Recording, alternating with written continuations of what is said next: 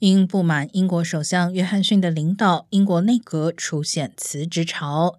原财政大臣苏纳克及卫生大臣贾韦德辞职后，目前有超过四十多名官员离职，超过政府官员总数五分之一。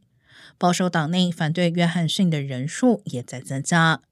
英国首相约翰逊周三则坚称，他不会辞职，并将抵制任何将他赶下台的企图。